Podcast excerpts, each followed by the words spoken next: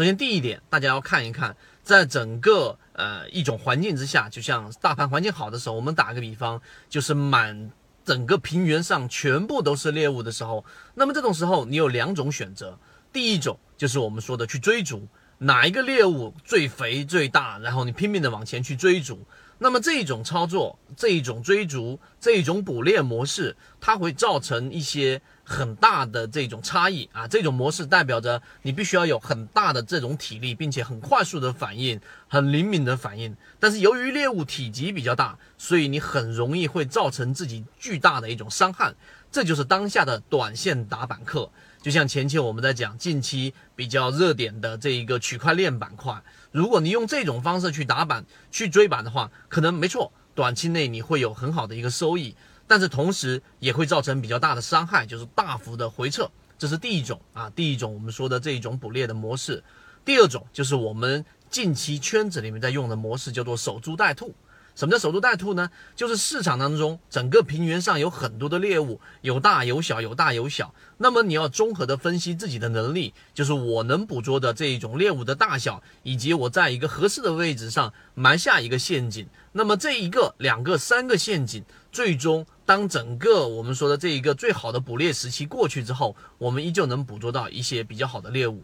那这个比喻是方便大家理解。我们来讲第三点，真实的实战操作。那么，如果你选择是后者的话呢？首先，现在的大盘已经是出现了第一波上涨的第一次回踩，这一个回踩其实回踩力度不大，北上资金大幅的流入，市场出现了普涨啊。那这就所谓的普涨，其实也并不是所有人都在赚钱。那么这种环境之下呢，我们的这一种呃守株待兔的模式里面要建立第一个啊第一个小点，就是第一你要选择我们说的中低价的个股，因为牛市起来第一波一定是先消灭十块钱以下的股票。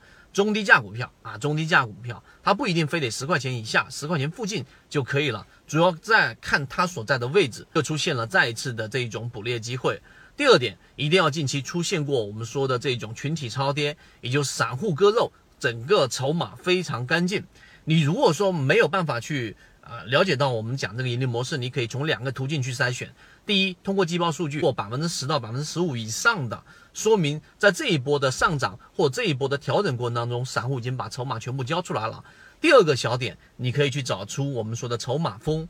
筹码峰里面呢，你就可以找到筹码峰比较密集的，上方没有筹码峰抛压的，那么这种个股就代表散户的割肉幅度就比较大了。这是第二个我们说的守株待兔的条件。第三个，你要找出这样的个股。它所处的位置，介入的位置。今天我一直在讲一句话，就是低吸永远比追涨掌握更多的主动权啊！当然这个不能啊，我们说一概而论，因为有打打板啊，短线客他也可以做得很好，但这是小概率事件。低吸呢，更适合于我们普通的散户。如果你想知道这些内容，并且进一步去了解，由于平台原因，公众号的位置老莫财经互相转告一下就可以了。